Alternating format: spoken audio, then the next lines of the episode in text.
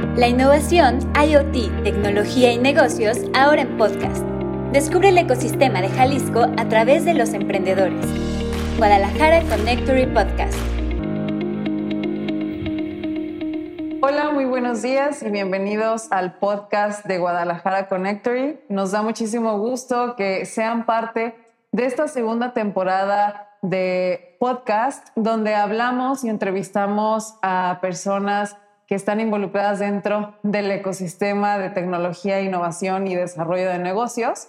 Y nos da muchísimo gusto acercarnos ya cada vez más. Al final de la temporada estamos en el episodio número 7 y nos da muchísimo gusto tener a un invitado muy especial el día de hoy. Él es Jesús Cortés, que además eh, esta semana en la que estamos grabando el episodio, eh, tuvimos la, la fortuna de contar con ellos para disfrutar de nuestro cuarto aniversario, de tenerlos aquí eh, con diferentes alianzas y proyectos que, que pues ya vienen y, nos da muchísimo gusto recibirte a ti, Jesús, y a tu equipo de Microsoft. Iremos platicando poco a poco acerca de tu desarrollo, pero primero pues quiero darte la bienvenida y las gracias por estar aquí. Muchas gracias, muchas gracias y estamos muy contentos, no habíamos tenido la oportunidad y, bueno, pues vienen muchas cosas interesantes en conjunto con Connectory. Sí, claro que sí, muchísimas gracias. Y bueno, pues mira, aquí lo, lo que nos gusta es como que nuestros invitados nos puedan platicar eh, cómo ha sido toda esta trayectoria profesional y, y, cómo han vivido su carrera, ¿no? Hasta, hasta donde están en este momento. Entonces, ¿qué te parece si arrancamos por el inicio de tu profesión. ¿Qué estudias tú, Jesús, y por qué? Sí, eh, estudié ingeniería electrónica. Y fue porque desde la secundaria, cuando entré a estudiar electricidad, en el taller de electricidad me encantó todo este tema. Este, obviamente en mis tiempos era electricidad, no era electrónica, pero después terminé de secundaria y después decidí continuar en el bachillerato, igual electrónica, y pues ahí prácticamente ya confirmé ¿no? que eso era lo que quería. Eh, afortunadamente hay una, gracias a un, profesor que pues, de los que te inspira, ¿no? Sí. Y lo que nos enseñaba en la escuela y todo, la verdad me gustó muchísimo y es lo que terminó como confirmando de que sí quería eso. Solo que había un detalle, como estamos en Tlaxcala, en esos tiempos no existía electrónica. Okay. Así que eh, existía electromecánica este, en un instituto tecnológico. Y me acuerdo que mis papás me decían, pues oye, igual, ¿no? Entra ahí. es parecido, ¿no? Dice electro también. Exactamente. Y le, no, no, no es para nada, no es igual. Y entonces, eh, lamentablemente en, ese, en esa época, bueno, mis padres eran muy bajos recursos y no había dinero para, para, para salir del estado. Sí. Entonces me sugirieron, no, pues entra a estudiar para maestro de primaria que en esos tiempos era lo que pues a un maestro le va muy bien y cosas así. Sí, aunque muy alejado de lo que tú querías. Sí, ¿no? olvídate, ¿no? Digo, a los papás a lo mejor porque tienen referencia de amigos o de familiares y no, pues un maestro tiene una plaza, le va a ir muy bien. Sí. Y pues que sí voy a sacar la ficha para hacer el examen. Y, y entonces una, una, amiga de mi madre, que algún, estábamos platicando y me dijo, oye, ¿qué pasó contigo de la electrónica? No, pues es que pues no hay dinero, me voy a ir a estudiar aquí eh, a la normal de maestros. Y me regañó, ¿no? Me dijo, oye, pues si no estás incapacitado, puedes trabajar, lucha por tus sueños, ¿no? ¡Wow! Sí. Y entonces, eh, en esos días justamente, mi madre que estaba barriendo en la casa, este, encuentra unos periódicos tirados y, sale ahí de que eh, Telmex da unas becas para estudiar. Entonces me dice... O sea, era como, ah, ¿qué está pasando? ¿No? hay demasiadas pruebas, demasiadas... Sí. como señales, Exactamente. Entonces... Sí, entonces mi madre me enseña el periódico y dice, oye, fíjate que aquí dice que, que Telmex da unas becas para estudiar en la universidad. Y yo, no, pues, pero, pues, ¿cuánta gente va a ser? No, es muchísima. Y, y, me dice, no, pues vamos, vamos, hay que ir a ver el trámite. Y pues sí, recolectamos los documentos y todo. Fuimos y hicimos una fila enorme, ¿no? Ahí en Tlaxcala. Pero sí nos formamos, pasamos, y sí recibieron los documentos y nos comentaron eh, que nos daban respuesta hasta diciembre. El problema es que el, ciclo empezaba en agosto, el primer ah. semestre. Te, tenías que perder, digamos. Sí, o sea, la, pregunta era, oye, ¿y, cómo sabemos que sí nos tocó la beca? Bueno, pues sería hasta diciembre y si te la dan, te van a dar retroactivo el semestre. Ah, ok. O sea, tú sí o sí tenías que empezar a estudiar y ya quién sabe qué pasó. Ya quién sabe, ¿no? Entonces, este, pues mi madre dijo, no, no, vas a ver que primero Dios sí te quedas y, y por ahí se buscó dinero para, para ir ese primer semestre Y afortunadamente sí, en diciembre llegó la notificación y ya dieron la beca y ya con eso pagamos el préstamo y así estuve viajando eh, los cinco años de universidad que hice para, en Puebla, que en ese tiempo pues no había autopista de Puebla y Tlaxcala, o sea, era, sí era complicado, que eran dos horas y media de ida y dos horas y media de regreso. O sea, ibas y venías Sí, todos los días. Todos los días. Porque claro, o sea, vivir allá también era, implicaba pagar renta, ¿no? Correcto. Las comidas y todo esto. ¿Y en, en qué universidad estudias? En la En Universidad el- de en Puebla? el Tecnológico de Puebla, Ok. en el TECNM de Puebla. Jesús, qué, qué gran inicio. O Sí. sea, me, me, me parece qué importante como esas personas, y fíjate, lo hemos visto mucho en los episodios, cómo siempre hay personas clave que, Que nos influyen. inspiran, que nos influyen. Sí. Y a lo largo de estos episodios me he dado cuenta que suelen ser profesores, suelen ser amigos, ¿no? Eh, como gente que de alguna forma está cercana y que puede influir en nosotros su opinión.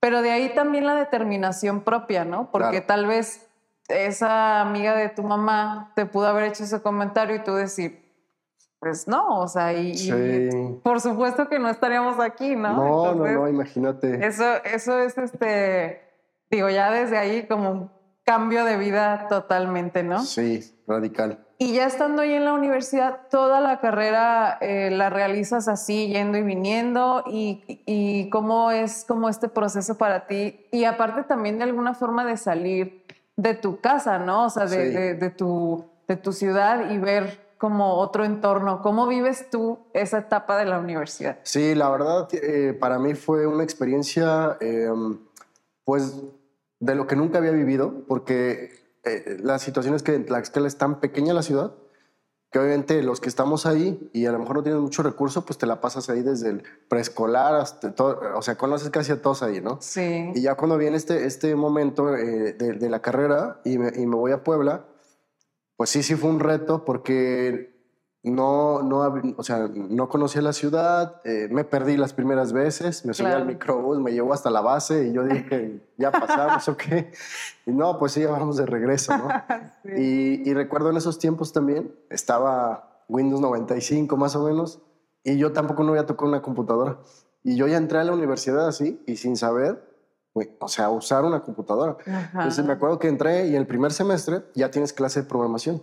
Y entonces te dicen, no, pues hay que tener un disquete eh, de, de, de, este, de, los tradicionales. Y, y yo pues compro mi disquete y todo. Bueno, vamos al laboratorio.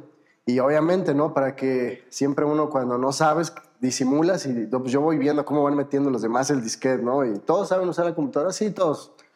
Ay, tú por No, dentro. yo así, este, pues ya, bueno, metan su disquete y que lo meto y que lo meto al revés. Ay, no. Y, qué ya ves que pasó? cuando lo metías al bueno, no, creo que ya ni te tocó a ti, pero, pero cuando tú metías el disquete al revés, lo querías sacar, ya no, se trababa.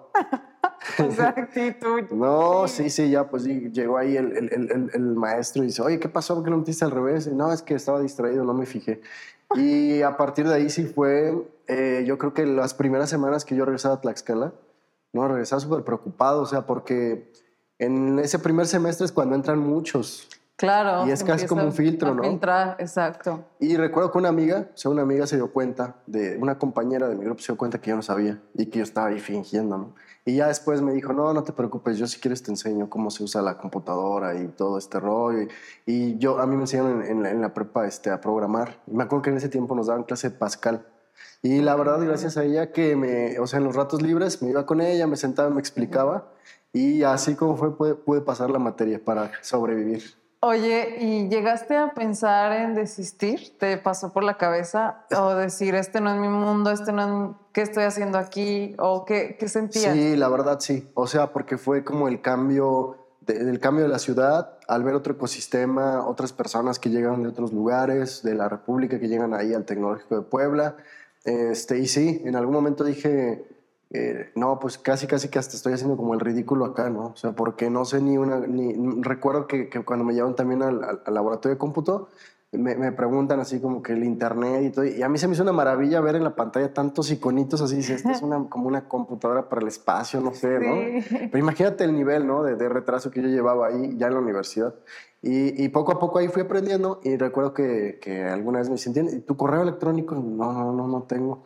Y también ahí con esta amiga, ¿no? Pues él me fue a ayudar a, a, abrir el correo electrónico y esto, o sea, fue una experiencia que sí, un, un reto enorme ese primer semestre y sobre todo porque eh, otra cosa, para poder mantener la beca tenías que tener 90%, 90 de calificación mínimo cada semestre.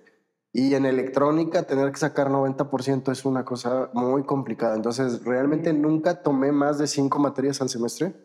Este, yo toda mi vida fue, fui súper futbolero. Cuando llegué allá dije la selección de fútbol, del tecnológico y me inscribí. Sí, pero o era selección o era sacar 90. No había, no había tiempo para Sí, o sea, dije, pues hay que hacer sacrificios. Y lo que me propuse, dije, mientras esté aquí, ni, ni fútbol, ni novia porque era una decepción amorosa y quedó afuera aquí. Sí, o sea, que su concentración tenía que ser la máxima, ¿no? y, y, tenías un objetivo muy claro. Y que creo que cuando, cuando uno tiene un enfoque, sí.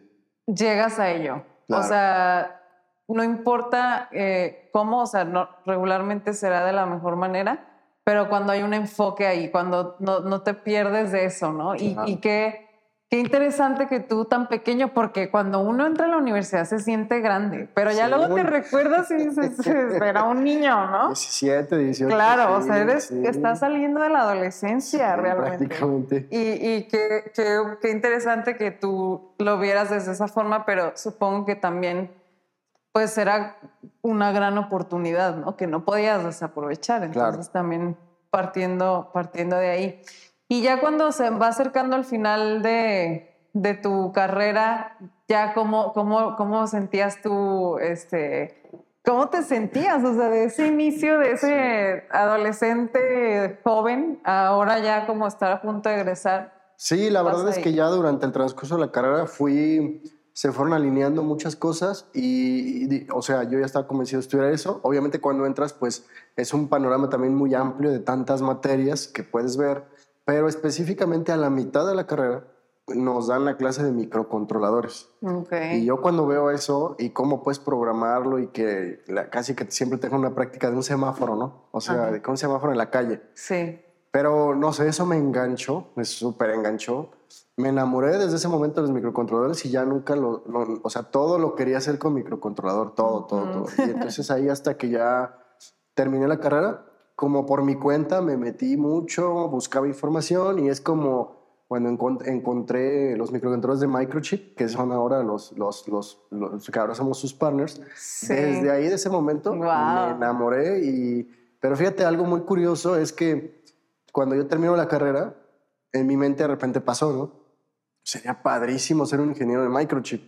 Pero inmediato es, no, pero pues imagínate, o sea, estoy acá, no, no creo que me vayan a aceptar a mí, ¿no? O sea, debes de ser una supermente para estar allá, ¿no? Como el, la, el, este síndrome del impostor, ¿no? Que, que, que, habla, que, es, que es tan común escucharlo y, y digo, también hay procesos, ¿no? Al final de cuentas, obviamente, pues a lo mejor en ese momento no, pero volvemos al tema del enfoque, ¿no? Creo que cuando uno tiene muy claro hacia dónde quieres llegar, pues te preparas para llegar ahí. Para llegar, sí. Pero bueno, llegaremos a, eso eventualmente. Entonces, terminas ya la, esta, esta ingeniería con todo este descubrimiento y, o sea, obviamente educacional, social, ¿no? También. ¿Y, y qué pasa? Dices, voy, voy a buscar trabajo o, qué sucede ahí eh, en el comienzo ya de tu profesión como egresado? Cuéntame. Sí, ya resulta que termino y empiezo a buscar prácticas profesionales y recorrí los tres parques industriales en Puebla solicitando prácticas y en ninguno. En todos te decían, ingeniero industrial, no electrónico como que en ese tiempo, que te digo, hace casi ya 18 años, imagínate, ¿no? Como que no está tan avanzado esto de la electrónica y era como más como el tema de una electrónica, como más para mantenimiento. Y en ese tiempo el auge era de ingenieros industriales, que ya cuando salí dije, ah, mejor me hubiera metido a industrial, ¿no? Pero quizás porque no era tu lugar. Sí, porque no era el lugar. Y el caso es que faltaba muy poquito tiempo para meter la residencia profesional, o sea, para darla de alta en la escuela, porque si no perdías el semestre. Ok. Y un amigo de mi madre, en una plática, me, me dice, oye, ¿tú cómo vas tus prácticas? No, no encuentro. Y me dice, ¿no te interesaría entrar a, a Olivetti en Tlaxcala? Sí, dice, pues ahí hacen electrónica. Y si yo soy el chofer del director, si quieres ya entras directo, ¿no? Órale. Sí. Me recomendó, fui y sí, entré directamente a Olivetti. Y ahí ah, fue mi primer trabajo. Eh, estuve dos años, pero ahí vi cómo fabricaban, o por lo menos en mi experiencia, de las únicas empresas en México, no maquiladoras, sino que ahí diseñaban la placa, el plástico y toda la parte mecánica donde hacían... Nosotros a lo mejor reconocemos o los que nos acordamos de Olivetti, casi todos dicen, ah, pues es por las máquinas eléctricas o electrónicas de escribir. Ajá. Pero en realidad en ese tiempo Olivetti se llegan a fabricar ahí mini printers con USB 1.0 y Bluetooth 1.0, ¿no? Que ya era una maravilla. Sí, para pero que no se quedaba eso acá. Todo era para Europa y para Estados Unidos. So- o sea, se diseñaba y se creaba Sí. y se iba. Y se iba. Y yo estuve ahí dos años en ingeniería de pruebas y, y- y gracias a ese aprendizaje que tuve es lo que después me ayudó muchísimo, ¿no? Eh, y que actualmente también me sostiene en Microsoft.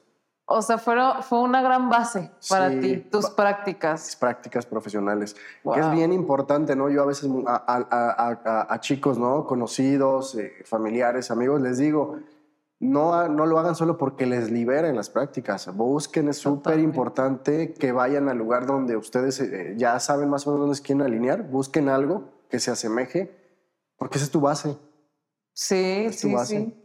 Y, y también haber llegado a- ahí, ¿no? O sea, haber Sí. tenido como, como ese momento en el que te diste cuenta y reconociste y pues a partir de ahí también empieza eh, este descubrimiento de las empresas, ¿no? Sí. ¿Qué es lo que hacen? ¿Qué es lo que están desarrollando? ¿Quién es quién en la industria? Y, es. y eso también es muy importante para cualquier profesión. Sí, para cualquiera. Y entonces después ahí estás, haces tus prácticas y luego terminas ahí y ¿qué pasa? Ahí lamentablemente quebró la empresa. O sea, los, la tercera Mm. generación, los nietos, son los que quebraron la empresa. Y, y ahí quedamos, en, eh, o sea, eh, nos liquidaron a todos. Después de ahí me, me fui a otra empresa que recién llegaba a México, eh, Movistar. Estaba adquiriendo a Pegaso en Monterrey. Y ellos llegaron también a Tlaxcala porque allá les iban a ensamblar teléfonos celulares, Ah, Olivetti. Pero pues Ah, como otro no, ahí se hicieron algún convenio y ciertas personas de Olivetti se pasaron, se consolidó otra empresa y ahora nos pusimos a ensamblar celulares. Y también aprendí muchísimo ahí de, de- de todo el tema de telefonía celulares. Me acuerdo que en ese tiempo fue un hitazo, un modelo que se llamaba TSM1, que se ensamblaron como un millón de teléfonos, que lo encontrabas en Electra, en Aurrera, y que me acuerdo que era más barato ir a comprar otro teléfono porque te daban como 500 pesos de tiempo aire que recargarle. Luego comprabas otro. ¡Wow!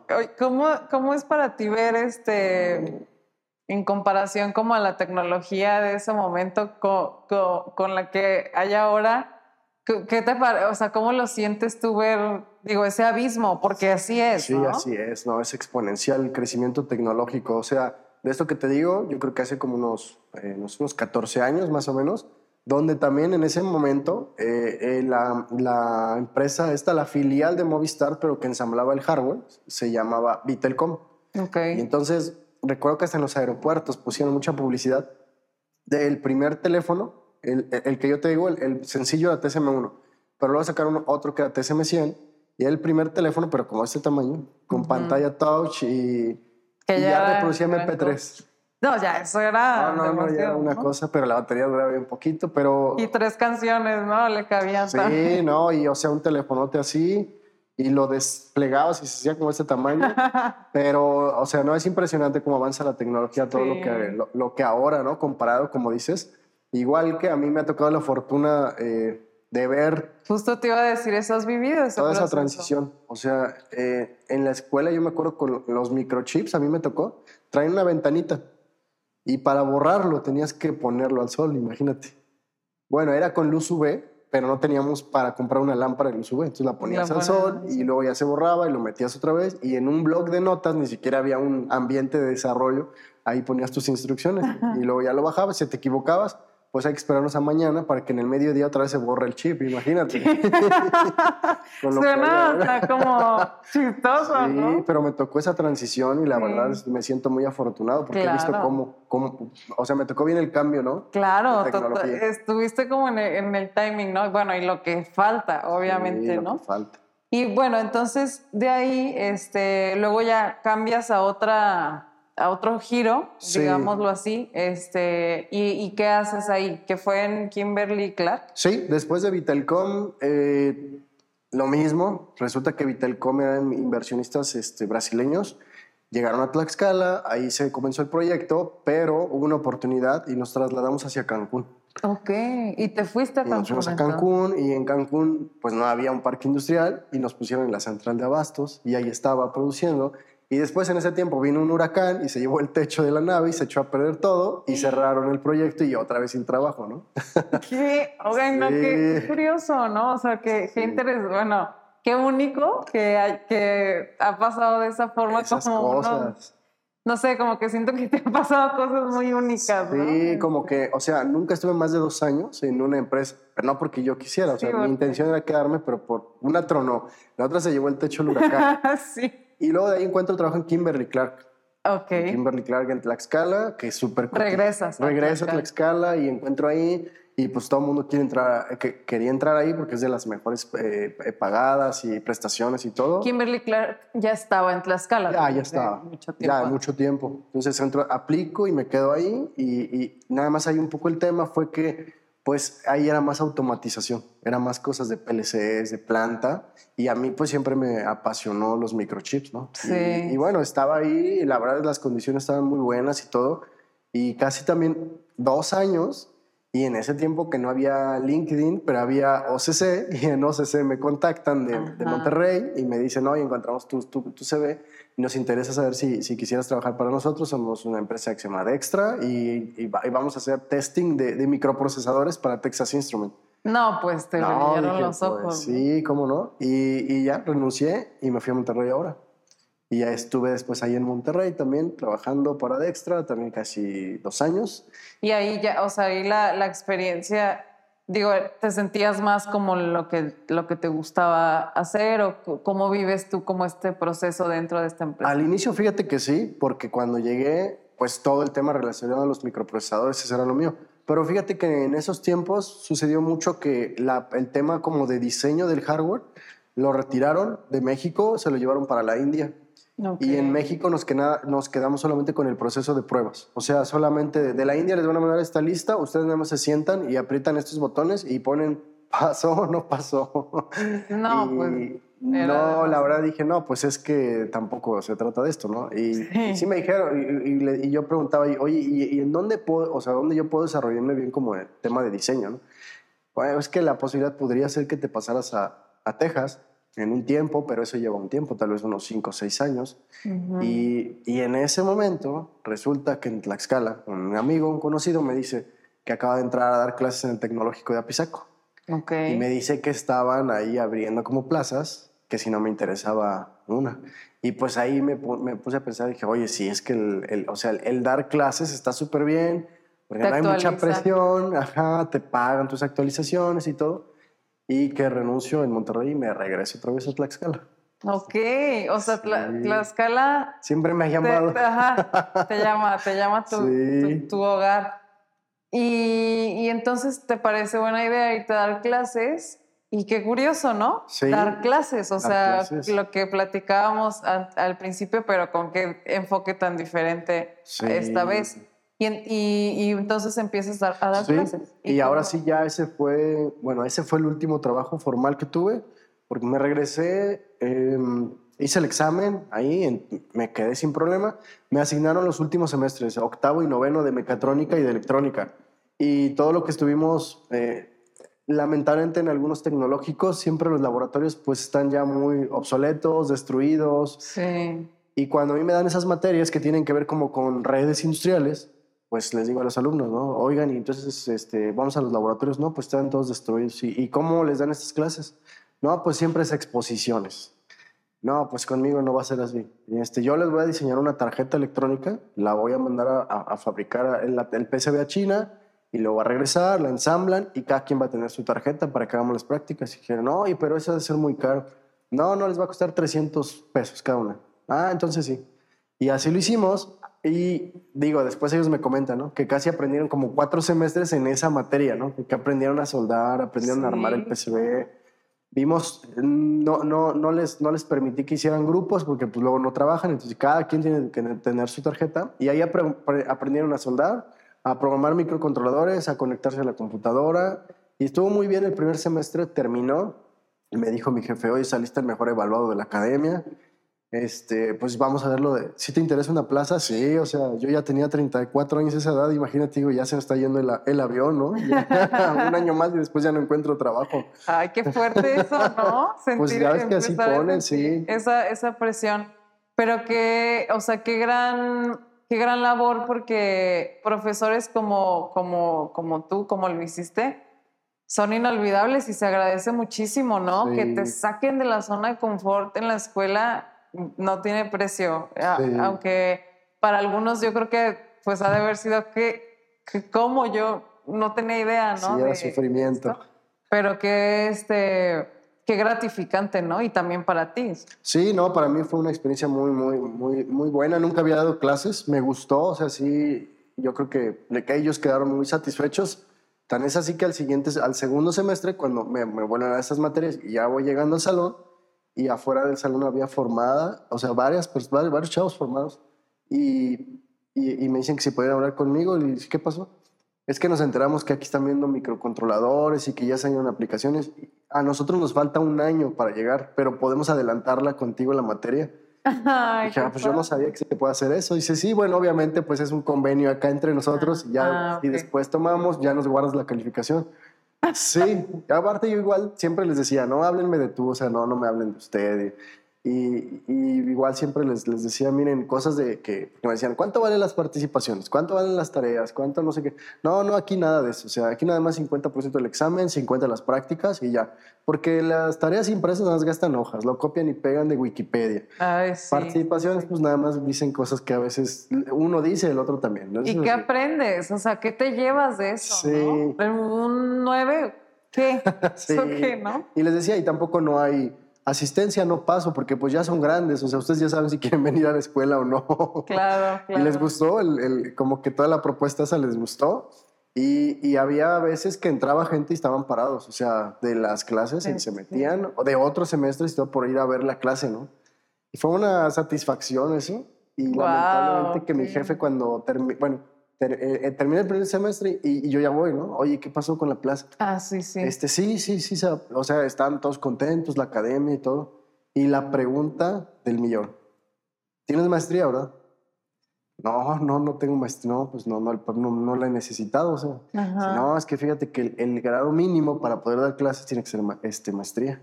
No, pues no tengo. Me dice, pues, pues busca una y, e inscríbete, cursas un semestre y con el CARDEX ya aplicas para la plaza. Entonces, pues ya sí le hice, busqué una de fin de semana, me llamó la atención el desarrollo de software, como yo era de hardware, dije, bueno, pues esto se complementa, ¿no? Y la, eh, me inscribí y pasa el segundo semestre y ya llevo el Cardex.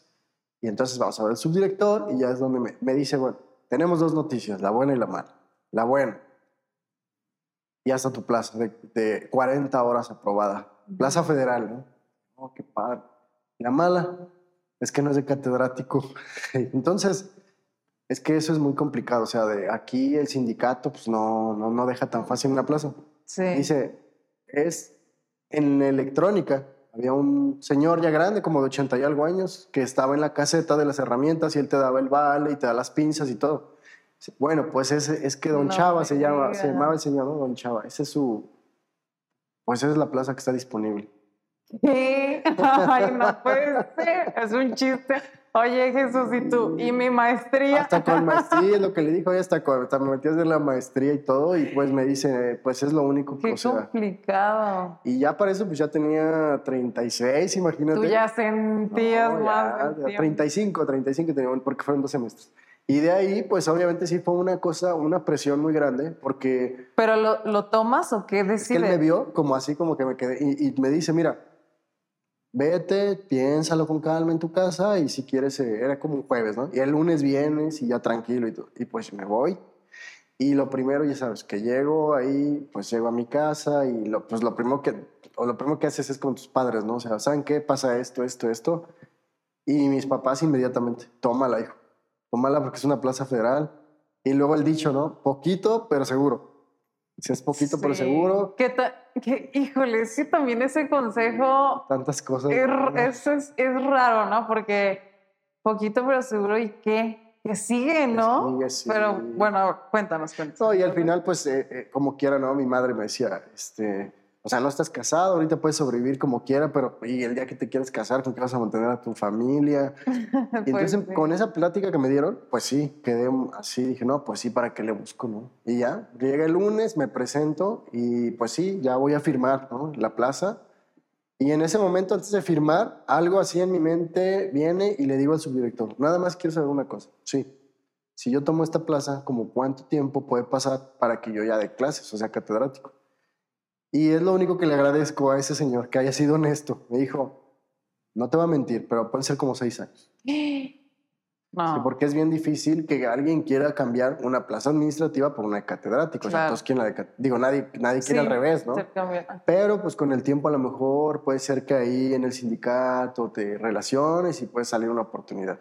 Es que casi tú estabas expensas de que o alguien se jubilara, o alguien se mudara, o alguien se muriera, prácticamente, ¿no? Eran Pero, como pues, tus opciones. Sí, entonces yo digo, a ver, ya tengo 35 más 6, 41, no, no, no va a ser mucho tiempo. Y que en ese momento que le digo que no, le digo, no, muchas gracias, que se enoja, se enojó terrible, me dijo, ¿cómo es posible todos los trámites que se hicieron? Y, y aquí hay gente que hasta todos los días está parada fuera del tecnológico por barrer el tecnológico y, y quieren una oportunidad y te estamos dando una plaza. No, pues sí, pero pues cómo, o sea, pues no, digo, no tiene nada que, o sea, no tiene nada de malo esa plaza, pero, pero yo no, No o sea, yo, yo estudié para otra cosa, para, y aparte, pues la maestría, ¿para qué? Y que me voy. Y así me salí. Y, cuando llego a, a mi casa, todos bien, bien emocionados. Sí, no, o sea, cuando llego a la casa, no, que, o sea, todos ya casi para festejar. Sí, ya ya- con las copas, ¿no? por fin ya, ya sentó cabeza, ¿no? De tantos años. Y cuando les doy la sorpresa, no, olvídate que me dicen que, que si estaba mal o qué me pasaba, o sea, qué va a ser de tu vida o qué, qué. Y, Pero el instinto es muy sabio. sí. ¿no? Y, sí, y sí, también sí, sí, sí. este, lo que tú acabas de decir, digo, tú estudiaste, querías también ah, aprovechar esos conocimientos, ¿no? Ponerlos en práctica y pues de cierta forma por eso entraste a la docencia, ¿no? Entonces ya era de repente, de pronto siento como, pues apagarte ese switch, ¿no? Sí, la verdad, Totalmente. sí. Entonces, ¿qué pasa después de eso? Sí, no, ya después lo que sucedió es que, pues otra vez quedé como al principio, o sea, dije, no sé qué, voy a buscar trabajo.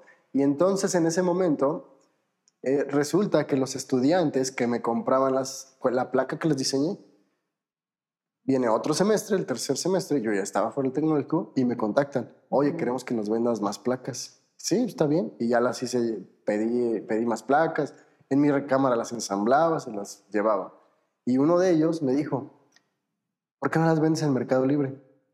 Y, y entonces dije, bueno, la verdad nunca he comprado. O sea, sí he escuchado de Mercado Libre, pero he escuchado más que los han transado y, y no. Sí, en el inicio cuando Ah, en el inicio, sí, exactamente. desconocimiento. Bueno, ya, y no era como tan este el desarrollo como ahora, ¿no? No, el no, e-commerce no. y todo eso. Estaba empezando. Y bueno, pues dije, pues no pierdo nada. Y regresé a mi casa, me metí a YouTube, ya ves, ¿no? Cómo vender en Mercado Libre. Ahí voy siguiendo paso a paso, abro la cuenta y pongo las placas.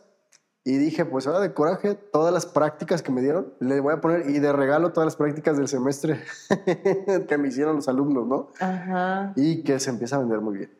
Muy, muy bien esa Wow. plaquita. Este, muchos se metían y veían que estaba en, en- en Tlaxcala y me marcaban, ¿no? Oye, dice que estás en Tlaxcala, ¿dónde, dónde está tu tienda? No, no tengo, nos vemos en el Oxxo, voy de, de sudadera negra y gorra roja. ¿no? Ahí eran las entregas en el Oxxo. Sí, wow. Sí, y así estuve casi un año en, en- en- en mi, en mi recámara y lo que hacía es que me levantaba a las 10 de la mañana, estar en Mercado Libre, responder preguntas, hacía corte y que lo que compraban lo empaquetaba con poliburbujas, sobres y me iba a estafeta y ahí a dejar los, los paquetes. Y después ya me empezaron a pedir más cosas. Oye, no tienes sensores, no tienes motores. Y ya fue como me metí a explorar eh, eh, AliExpress, Alibaba y hacer enlaces y así empecé a traer poquito, poquito. Y ya en un año encontré, en Tlaxcala está tan pequeña la ciudad que solamente dos cuadras de toda la ciudad es donde están los que arreglan televisiones, los eléctricos, los focos, todo ahí. Y ahí encontré un local pequeño y ahí me establecí ya como tienda y en dos años pasé de tener ese, esa plaquita a más de 1500 productos. Fue la primera tienda en electrónica en Tlaxcala, ya la gente no tenía que ir a Puebla o la Ciudad de México, ya lo podían comprar ahí. ¡Wow! ¿Cómo, cómo comienza tu...? Es que fue como tan natural, ¿no? Tan orgánico tu, tu emprendimiento y, digo, tan necesario en, en, en, la zona y, y ahí ahí estaba tu respuesta, ¿no? De qué, querías, qué querías hacer. Entonces ya, y ya, está esta tienda y muchos más productos y... Pero pasan muchas cosas después de, de eso. De la tienda, sí. O sea, tenía un año vendiendo en mi recámara, luego dos años ya en el local físico y logré em, ahorrar un capital. Y ya en ese momento es cuando, que para esto tiene cinco años de ese momento, donde escucho mucho lo de IoT, IoT en Internet y todo, y lo empiezo a revisar y me engancha. Así como me enganchó los microcontroladores, así me engancha el IoT. Ajá. Y entonces ahí eran dos caminos. Uno es, o me consolido como una importadora comercializadora, o sea, simplemente traer y traer productos y estar revendiendo, o me consolido como una casa de diseño. O sea, tengo las bases, las herramientas y pues decidirme por la segunda opción y entonces ahí ya consolidé la persona moral como Microsoft Technology SADCB eh, el primero de diciembre del 2016.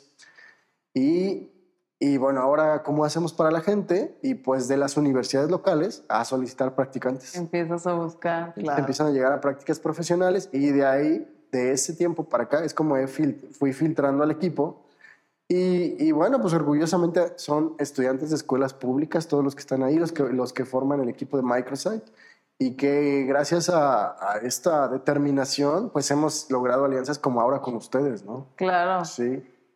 Ay, Jesús, me encanta tu historia. Qué interesante cómo, cómo sucede finalmente Microsoft, cómo llegamos a, hasta este punto y todo lo que estoy segura que viene también, ¿no? Para, para para esta compañía y como dices, las alianzas que han surgido a partir de, de ahí. Y como también vemos que el tema del, del, IoT es una cosa cada vez más que va permeando eh, socialmente, que es como uno de los intereses de Connectory, esta vinculación social en, el, en la que nos demos cuenta que la IoT está en todas partes, ¿no? O sea, que no es algo ni del futuro, ni de ingenieros, ni de cierto sector. Y, creo que haber tomado esta decisión de darle ese enfoque a tu empresa, pues abona mucho también esa parte, ¿no? que es. como eh, tener también este, esta, pues digamos como esta aportación, ¿no? A, estudiantes, a, la comunidad, en este caso, pues a tu lugar de, origen y hasta nosotros, ¿no? Que, que ahora gracias a, la pandemia y gracias a la globalización estamos aquí eh, hablando y nos, y nos conocimos y, estamos generando esta alianza, ¿no? Entonces, es correcto. Eh, platícanos a partir de esto qué, qué viene para, para Microsoft y también un poco platícanos de esta alianza que, está surgiendo aquí en Connectory para que la gente lo sepa. Claro, sí, pues eh, yo creo que ha tomado un poco de cómo se, vayan se han ido alineando las piezas aquí en el tablero, porque sí se ha hablado mucho de IoT por los últimos cuatro o cinco años y a veces te preguntas dónde están las aplicaciones, no las ves. Siento que le ha tomado también llegar, eh, llegar, a esta madurez, sobre todo en la parte de pues los, digo, creo que aquí en Latinoamérica es fundamental siempre el costo del producto, ¿no? O sea, por, por el tema de que no puedes vender cosas tan caras. Y una pieza fundamental para este desarrollo de Microsoft y lograr como que estos partners que ahora tenemos, estos partners como, como Microchip, por ejemplo, como Simcom, eh, es que en un inicio también nuestra propuesta de valor en Microsoft fue, si vamos a hacer IoT, pero no importemos el producto hay que diseñarlo y fabricarlo acá. Entonces, eso es lo que creo que les movió mucho a ellos el interés de, pues sí, o sea, tú eres, eh, tú eres el que sabes, porque muchas veces incluso lo que se diseña afuera, a veces hasta por la cultura, no aplica aquí en México. Sí, claro. No aplica y, o, la manera de usarlo no, no es la misma. y es lo que les ha convencido, ¿no? Que, que, finalmente nosotros terminamos como tropicalizando el producto acá, buscando el costo, eh, el equilibrio entre costo-beneficio eh, y esa es la, parte que, hemos como logrado y que nos han dado la confianza de, ahora estar haciendo, bueno, con estos partnerships con ellos. Y, y ahora en, en Connectory me dio mucho gusto porque recién, eh, yo creo que a inicios de año, pues así en internet, ¿no? Empecé a verlos ya en YouTube y que una transmisión y Connector y Guadalajara y de ahí pues dije, bueno, ya soy su fan, su seguidor, ¿no? y fui poco a poco ahí viendo el avance que tenían hasta el momento que eh, veo que surge eh, este sensor de, de, Bosch, el, el, BM688. Sí. Y, y algo que, que, no quería dejar como pasar así es, si, si, voy a contactarlos, pues que vean que tenemos algo de valor, ¿no? Porque a lo mejor digo, y sí les marco y, oye, quiero colaborar y está padre, pero... ¿Qué más? Pero fue hacer una propuesta inicial y entonces por eso eh, como que hicimos este nuevo, este diseño del, del Dexide lo agregamos y se mandó la propuesta y creo que hicimos el match en ese momento, perfectamente. Sí, sí. Y, y, esa también proactividad de su parte de, claro, o sea, a veces quieres colaborar pero no sabes cómo y si ya avanzas con algo, es muchísimo más fácil que las cosas sucedan. Sí, sí, más rápido y obviamente ya en los primeros encuentros que tuve con Nacho, eh, pues me di cuenta, o sea, que prácticamente ustedes estaban alineados a lo que nosotros venimos haciendo, ¿no? Sí. Y, tú sabes cuando pasa ese como clic, ¿no? O sea, cuando estás con alguien y que, que, vas como en el mismo sentido, es de que vamos a hacer la sesión de, no sé, una sesión de Teams, ¿no? Cuando ves, no, ya va a acabar y todavía ni acabamos de, de hablar, ¿no? O sea, porque sigues y sigues. Y eso es lo que siento que nos ha, digo, a, pesar de que este, no nos conocíamos de manera personal y recién que llegamos, que es lo que decías, ¿no? No, ya, como que ya sí, no Jesús ya, es parte de, claro, sí, totalmente. Y estos son los casos de éxito y es por lo que Connector y vive realmente, ¿no? Y lo decía al inicio del episodio, estamos cumpliendo cuatro años, pero sí sentimos que este último año... Eh, Curiosamente, aunque estamos todavía con el tema de COVID, ha sido un año en el que hemos avanzado muchísimo en el tema de alianzas y creo que también eh, esto sucede porque realmente eh, cada vez más empresas están dispuestas a salir y a, colaborar, ¿no? Como a buscar este, crear em, una industria más, más fuerte, más sólida, ¿no? Sí, no, y yo creo que vienen cosas muy buenas para la agenda del, del siguiente año porque con todo este enfoque que traemos y también, por ejemplo, con Bosch, ¿no? Esta iniciativa que la primera empresa en el mundo que ya está generando estos sensores con inteligencia artificial, pues es eh, súper innovador. Y nuestro enfoque ahora es eh, de qué manera, ya, que ya que estamos alineados, cómo ahora esto que permea hacia la parte educativa, hacia la parte de startups que quieran comenzar en este tema de IoT. Yo, en, en, en, mi, de manera personal, pues yo le veo mucho futuro a esto. Yo creo que ahora sí ya está maduro el, el, mercado porque ya hay muchas herramientas que, que ya no es como antes, tienes que buscar desde cero y tener expertos. Ahora ya con todo lo que tenemos en este momento, creo que ya puedes empezar a buscar y ofrecer como casos de, uso, pero ya que pasen como al siguiente nivel, ¿no? Claro. Y yo creo que en ese sentido es donde entre, la alianza Connector y Microsoft es lo que va a permitir, ¿no? Que gente que esté interesada en esto, sí. la experiencia que ya desarrollamos entre ambos, la poder transmitirla, darles el soporte y que esto, pues que esto termine en casos de éxito, detonándolos y que ahora sí, cuando uno diga IoT, ah, sí, pues mira, ya vi esto acá, esto allá, y que sea real, ¿no? Claro.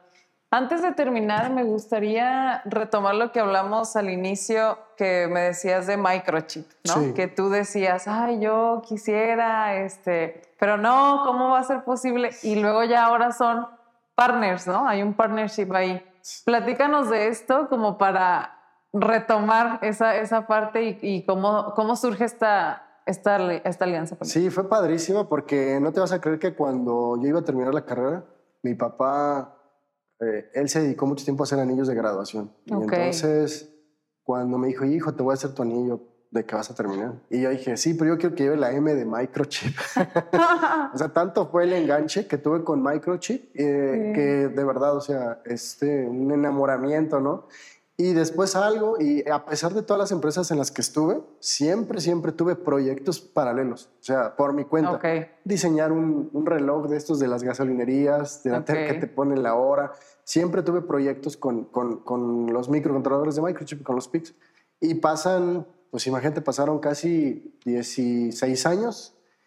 Y en el momento que empiezo Microsoft como persona moral, lo que se nos ocurrió fue ¿qué hacemos para diferenciarnos? O sea, porque nada más importar cosas y revenderlas, pues no. Claro. No tiene, o sea, hay una guerra de precios, tú sabes. Sí, sí, sí. Y ahí en ese momento es cuando surgió todo el concepto de lo que ahora es Excite IoT. surgió ese proyecto Excite y eh, en el momento que lo logramos, se creó un programador de microcontroladores que te emulaba un, un programador de microchip. Y el acercamiento fue más por el temor de que si lo sacaba y lo vendía en Mercado Libre, ¿qué tal si me demandaban? Sí, claro. Entonces dije, bueno, los voy a contactar para ver si no hay problema.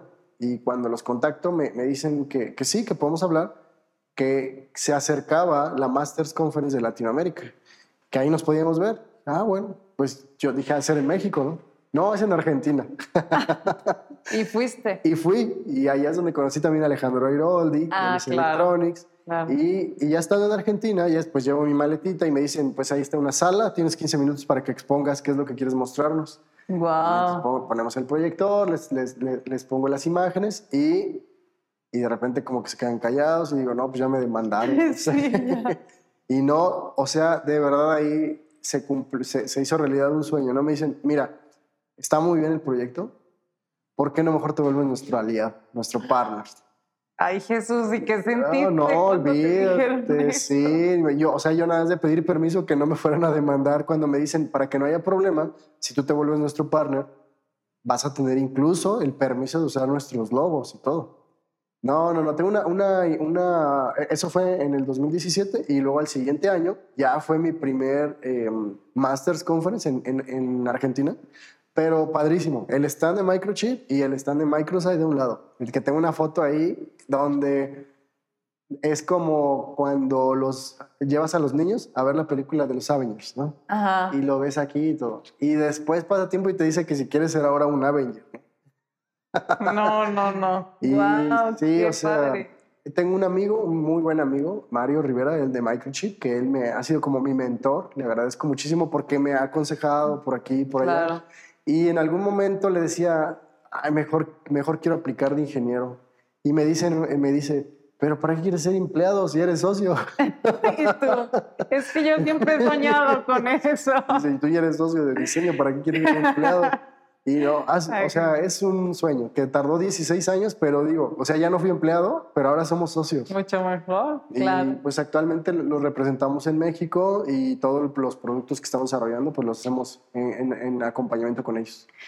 Muchísimas gracias por platicarnos, por contarnos todo esto. Eh, estoy muy contenta por lo, lo que has logrado y esto siempre sucede de la mano de, un gran equipo, ¿no? Y eso, eso es algo muy padre y, qué gusto.